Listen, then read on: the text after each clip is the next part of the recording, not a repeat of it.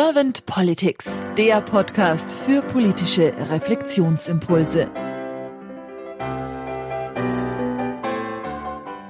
Herzlich willkommen zu einem neuen Podcast von Servant Politics. Ich spreche heute mit Professor Dr. Werner Bruns. Mein Name ist Claudia Lutschewitz. Hallo, Herr Bruns. Guten Morgen. Hallo, grüße Sie herzlich. Ich habe mich sehr auf Sie gefreut, Herr Bruns, weil ich finde, wir haben so ein paar Parallelen, aber dazu vielleicht nachher noch im Gespräch. Jetzt stelle ich Sie erstmal vor, bevor wir dann in die Politik einsteigen. Herr Bruns, Sie sind Sozialwissenschaftler und Sie waren schon für mehrere Länderministerien tätig, unter anderem in Niedersachsen und auch in Baden-Württemberg, bis Sie schließlich als politischer Beamter bei der Bundesregierung tätig waren, als Abteilungsleiter im Ministerium für wirtschaftliche Zusammenarbeit und Entwicklung, man nennt es auch BMZ, und jetzt sind Sie Institutsleiter an der Rheinischen Fachhochschule in Köln. Das heißt, ich habe so rausgehört, Sie haben natürlich eine politische Vergangenheit und deswegen bin ich jetzt sehr, sehr gespannt auf Ihre Antworten zu meinen Fragen. Und wenn Sie keine erste Frage an mich hätten, Herr Bruns, dann würde ich einfach starten. Ja, starten Sie. Nochmal vielen Dank für die Einladung. Freut mich sehr. Es ist mir eine Riesenfreude, mit Ihnen reden zu dürfen. Wunderbar, dann freut mich das auch. Herr Bruns, wenn Sie die Aufgabe von Politik so mal durch Herz und Hirn wandern lassen, was ist für Sie die Aufgabe von Politik? Also generell kann man sagen, Aufgabe von Politik ist äh, zu führen, eine, sagen wir mal, Entscheidung zu treffen, die ein Land in eine sichere und schöne Zukunft führen soll. Mal ganz einfach, ganz allgemein jetzt formuliert, nicht äh, intellektuell, sondern einfach das Ziel äh, vorzugeben und eine Entwicklung einzuleiten, die äh, zum Wohle der Menschen ist. Das ist eine einfache Diskussion. Und man muss allerdings immer sagen, in was für Zeiten und zu welchen Zeiten trifft Politik Entscheidungen. Ich kann ja durch meine Stationen eigentlich einen relativ langen Zeitraum überblicken und ich muss sagen, dass es noch nie so kompliziert war für die Politik, diesen einfachen äh, Einführungssatz von mir umzusetzen äh, wie im Moment. Wir haben erhebliche Probleme. Das liegt ein bisschen daran, Deutschland hat in der Vergangenheit die letzten Jahre ziemlich viele Probleme gut lösen können. Denken Sie mal äh, an die Ölkrise, an die Finanzkrise. Es gab viele Probleme, die von außen an Deutschland herangetragen wurden, die dann politisch gelöst wurde. Und Deutschland konnte das aufgrund einer erheblichen finanziellen Ressource. Das gilt auch für die Corona-Zeit. Also es gab in diesem Land einen ziemlichen Reichtum, der es ermöglichte, die Krisen sozusagen zu finanzieren. Nun leben wir heute in einer Zeit dramatischer Umbrüche. Das hat verschiedene Ursachen. Zunächst mal geopolitische. Das heißt, wir wissen, die Weltlage ist nicht mehr so einfach. Deutschland ist ja ein Land, das vom Export gelebt hat. Wir haben die ganzen Produkte des Industriezeitalters in die Welt hinaus transportiert. Und jetzt stellen wir fest, dass diese Exportmöglichkeiten Deutschlands durch Veränderungen mit China, vielen anderen Ländern und auch die Lieferkettenlogik, das merken wir am deutlichsten bei den Medikamenten, nicht mehr funktioniert. Das heißt, wir können zukünftig Probleme nicht unbedingt automatisch mit einer, gut, mit einer guten Finanzausstattung finanzieren, zumal noch die digitale Transformation, die Veränderungsprozesse weltweit dafür sorgen, dass unser technischer Fortschritt, den wir in Deutschland immer hatten, und den man am deutlichsten beim Thema Auto sieht, also die Industrie, die wir hatten, dass wir den langsam verlieren und in die Transformationsprozesse eine völlig andere Wirtschaftsstruktur erzeugen wird und dabei auch gleichzeitig dramatische Veränderungen im Exportbereich. Das heißt, die Probleme, die jetzt kommen in Zukunft und die Möglichkeiten, die Politik hat zu gestalten, die werden abnehmen. Und durch die Entwicklung, die wir gerade bei der Haushaltsdiskussion haben, die 60 Milliarden, woher die Bundesregierung die holen soll, ist ja nur ein, Nebenthema. Die Hauptentwicklungen sind so, Politik wird komplizierter, sie wird schwieriger, sie wird mit weniger Geld auskommen müssen. Und wir müssen bei den Problemen Klimawandel, Modernisierung der Infrastruktur, all die Themen, die der Staat gestalten muss und die Politik, werden wir noch innovativer werden. Wir müssen noch mehr machen. Wir müssen mehr Brain haben. Und die Politik, und das ist für mich eigentlich der Hauptjob im Moment, sie muss erklären. Sie muss erklären, wir leben jetzt in einer Zeit, wo wir nicht mehr darauf hoffen können, dass es so weitergeht wie, wie bisher, dass wir sozusagen innovativer sein müssen und dass wir Verzicht üben müssen, weil wir das, was wir immer bezahlt haben und finanziert haben für alle Menschen, so nicht mehr in Zukunft finanziert werden kann.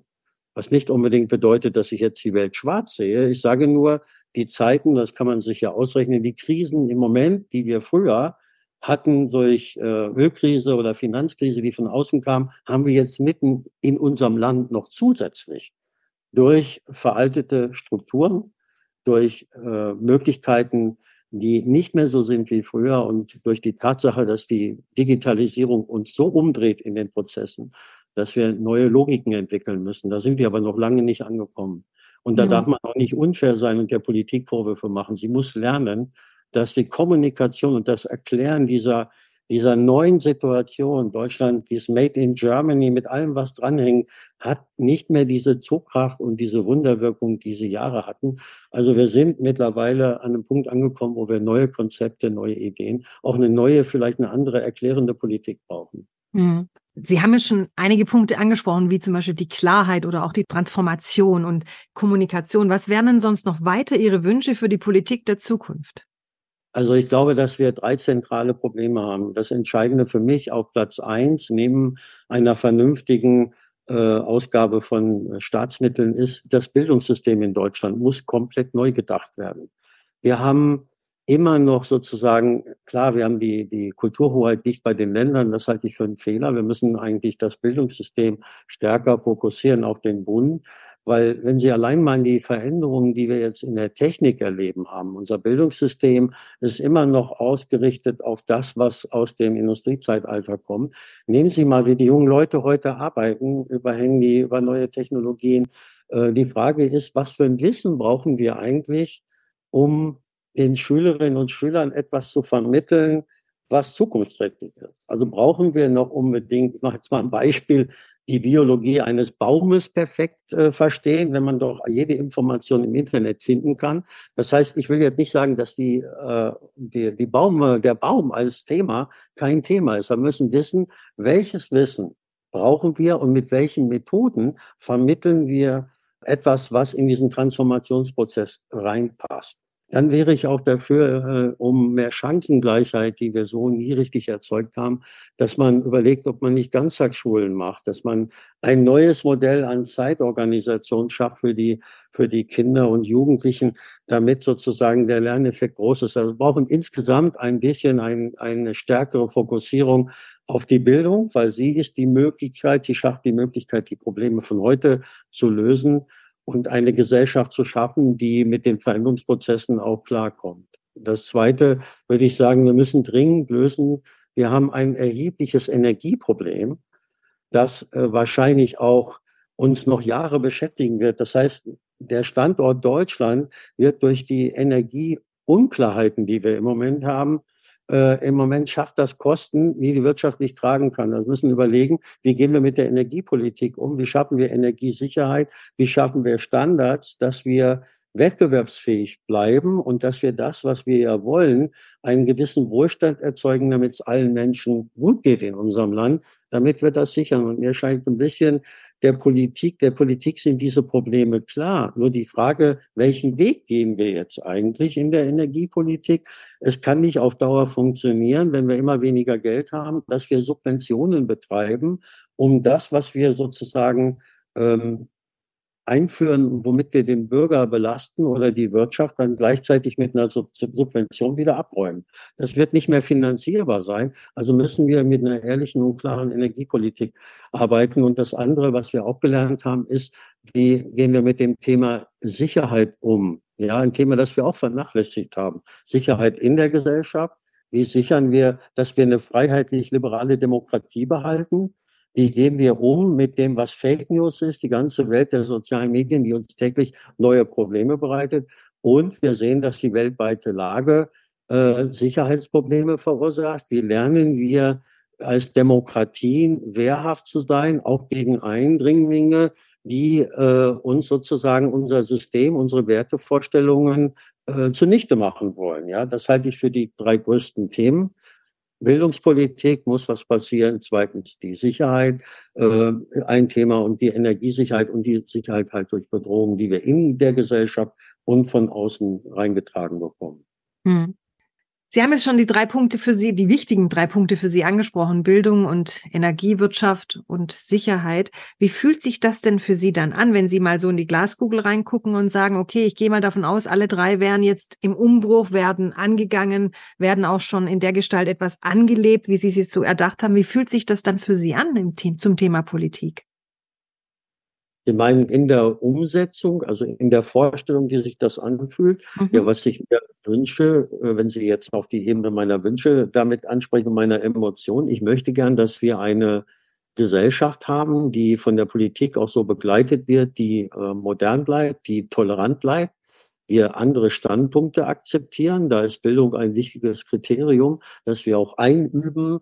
Ich weiß, Sie machen ja auch Konfliktforschung und Konfliktarbeit. Das ist ein zentral wichtiges Thema, der Umgang mit Konflikten. Also Ihr, Ihr Thema ist für mich unheimlich wichtig, weil natürlich diese Gesellschaft lernen muss, auch mit unterschiedlichen Standpunkten umzugehen. Das muss man in der Bildung, äh, muss man das fokussieren. Und für mich fühlt sich das gut an, wenn ich weiß, dass Deutschland über eine gut äh, und ausgewogene Politik ein Leben schafft, das auch Schwächere finanzieren kann über den Sozialstaat. Für mich fühlt es sich gut an, wenn die Wirtschaft erfolgreich ist, weil ich dann weiß, dass ich Menschen mitnehmen kann, dass denen, die äh, nicht die Privilegien haben vom Elternhaus, auch eine Chancengleichheit eingeräumt wird.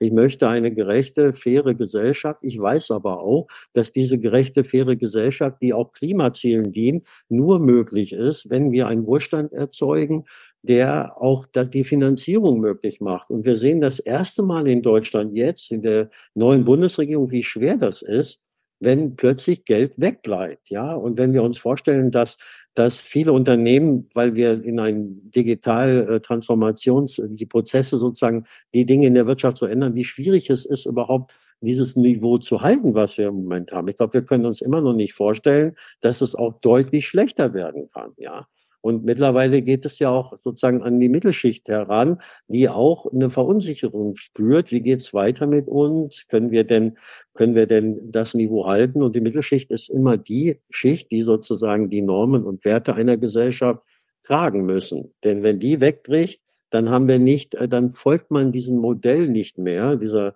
Vorstellung von uns in der liberalen Demokratie. Und dann habe ich schon auch Angst um die Zukunft.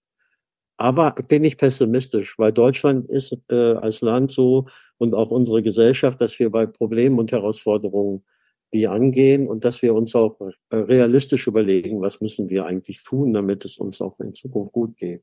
Mhm. Ich bringe im Podcast gern die Frage, manchmal nenne ich sie Kanzlerfrage, manchmal nenne ich sie auch Glaskugelfrage, Herr Bruns, und deswegen stelle ich sie Ihnen jetzt auch sehr gerne.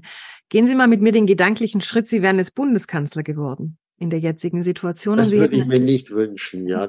Lassen Sie uns mal den Gedanken weiterspinnen. Sie wären jetzt Bundeskanzler geworden und Sie hätten ein Team an Ihrer Seite, das Ihre Ideen, Ihre Gedanken mit Ihnen sehr gut teilt, das kommunikativ sehr stark ist, das auch diese positive Einstellung zur Zukunft in sich trägt. Was wären denn so zwei bis drei Ihrer Themen, die Sie zu Anfang mit Ihrem Team gleich anstoßen wollen würden? Also das wichtigste Thema, was ich anstoßen würde mit meinem Team, wäre, dass ich äh, der Bevölkerung, äh, den Menschen oder der Gesellschaft klar mache, wo wir heute stehen. Ja, und dass wir eine äh, Wende haben bei vielen Themen, die global wichtig sind, also Klima und so weiter, das Ganze, was uns global auch ähm, die Frage, wie gehen wir um mit Ländern, die, denen es nicht so gut geht. Also ich würde versuchen, ein Bild zu vermitteln, der Bevölkerung klar zu sagen, das ist die Situation, es sind schwere Zeiten. Das habe ich am Anfang gesagt, woran das liegt. Wir haben verschiedene Ursachen, deswegen komplizierte Zeiten nehmen. Wir müssen der Bevölkerung klar machen, dass wir an einem Wendepunkt steht durch technische Entwicklung, durch wirtschaftliche Entwicklung, durch globale Entwicklung. Und das müssen wir ehrlich kommunizieren. Ich würde allen, jedem einreden, wir müssen dafür sorgen, dass wir alles erklären, was wir tun. Auch Eingriffe, auch, auch Dinge, die, die direkt in das Leben der Menschen eingreifen. Wir müssen das erklären. Wir müssen ein Verständnis dafür entwickeln, dass wir das gemeinsam tragen müssen. Also ich habe immer den Eindruck, dass äh, das Kollektivbewusstsein ein bisschen geschwächt ist und dass die Menschen durch den Prozess der Individualisierung immer nur sozusagen an sich selber noch denken und dann dabei auch noch andere finden, die auch so denken. Und dann haben wir das, was man in der Soziologie nennt man das Subkulturen, kleine Gemeinschaften, die sich absondern, ihre eigenen Wertvorstellungen haben und dann sozusagen für sich diese Ziele verfolgen. Wir müssen darauf setzen, dass das Kollektivbewusstsein wieder das Ganze sozusagen. Wir leben in einer Gesellschaft. Ja, wir müssen sie gemeinsam die Zukunft gestalten. Und wir schaffen das. Also Optimismus verbreiten, würde ich dem Team sagen, bei gleichzeitiger realistischer Einschätzung der Lage, in der wir uns wirtschaftlich und sozial in Deutschland befinden. Also ehrlich kommunizieren und die Konflikte auch ansprechen.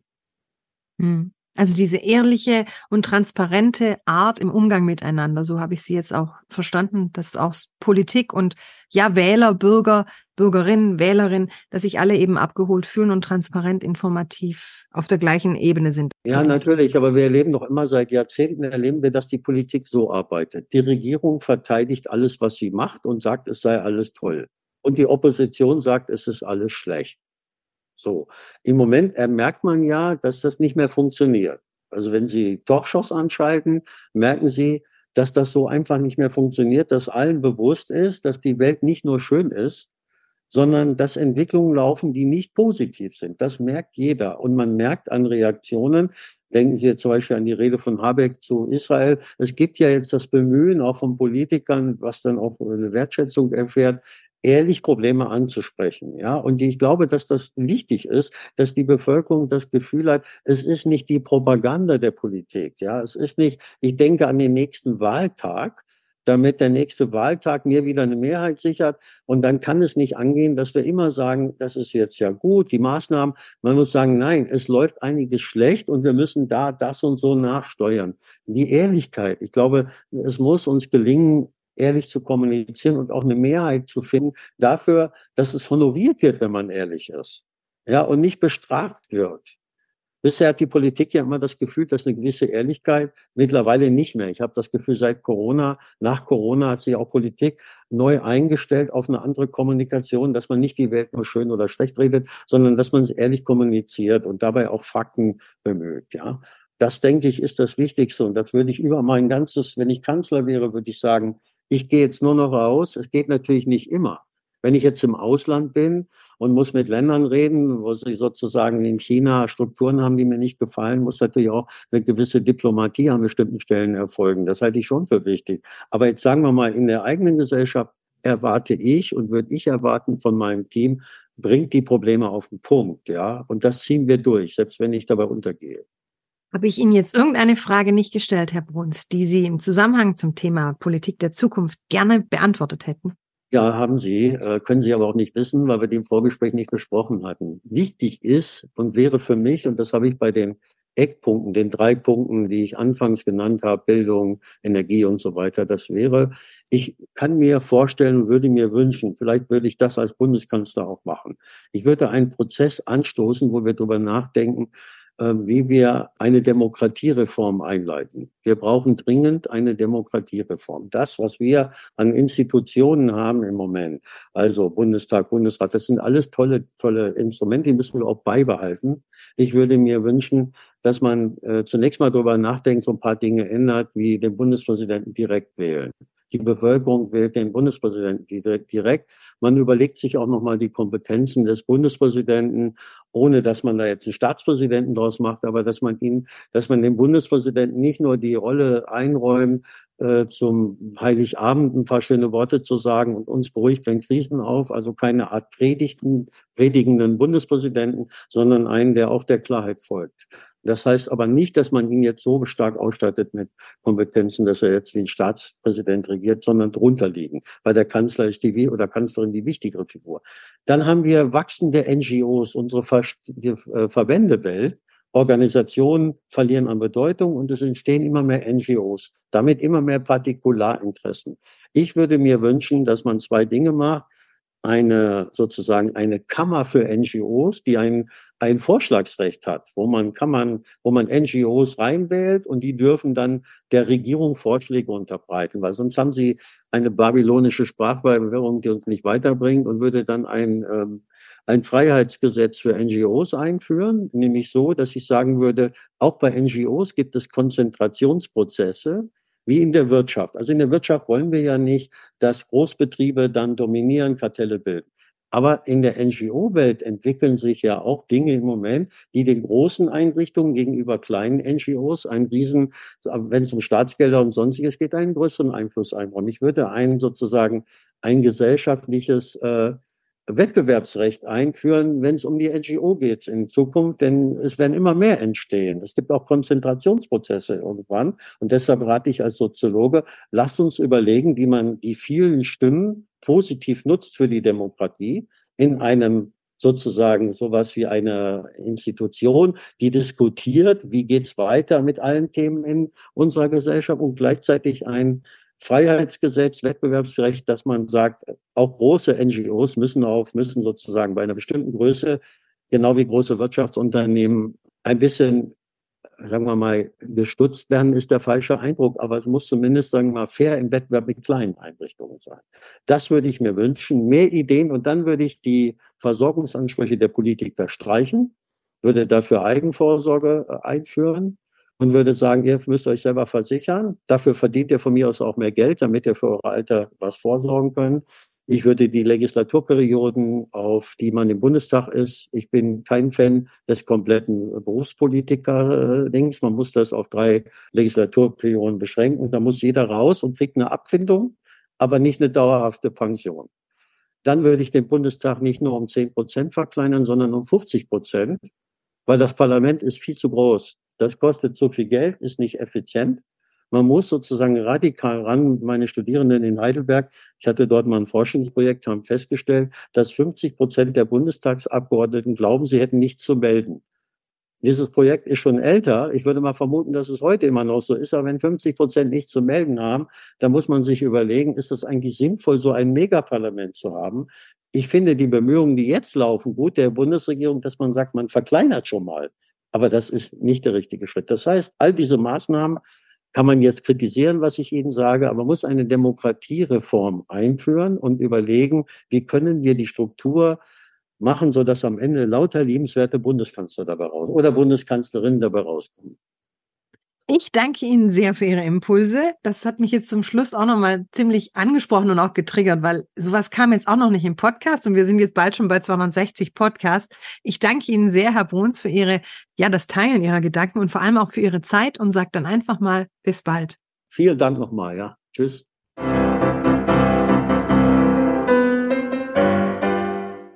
Servant Politics gibt's auf Spotify, Apple Podcasts und überall, wo es Podcasts gibt. Abonniert uns gerne und hinterlasst uns eine Bewertung. Servant Politics, der Podcast für politische Reflexionsimpulse.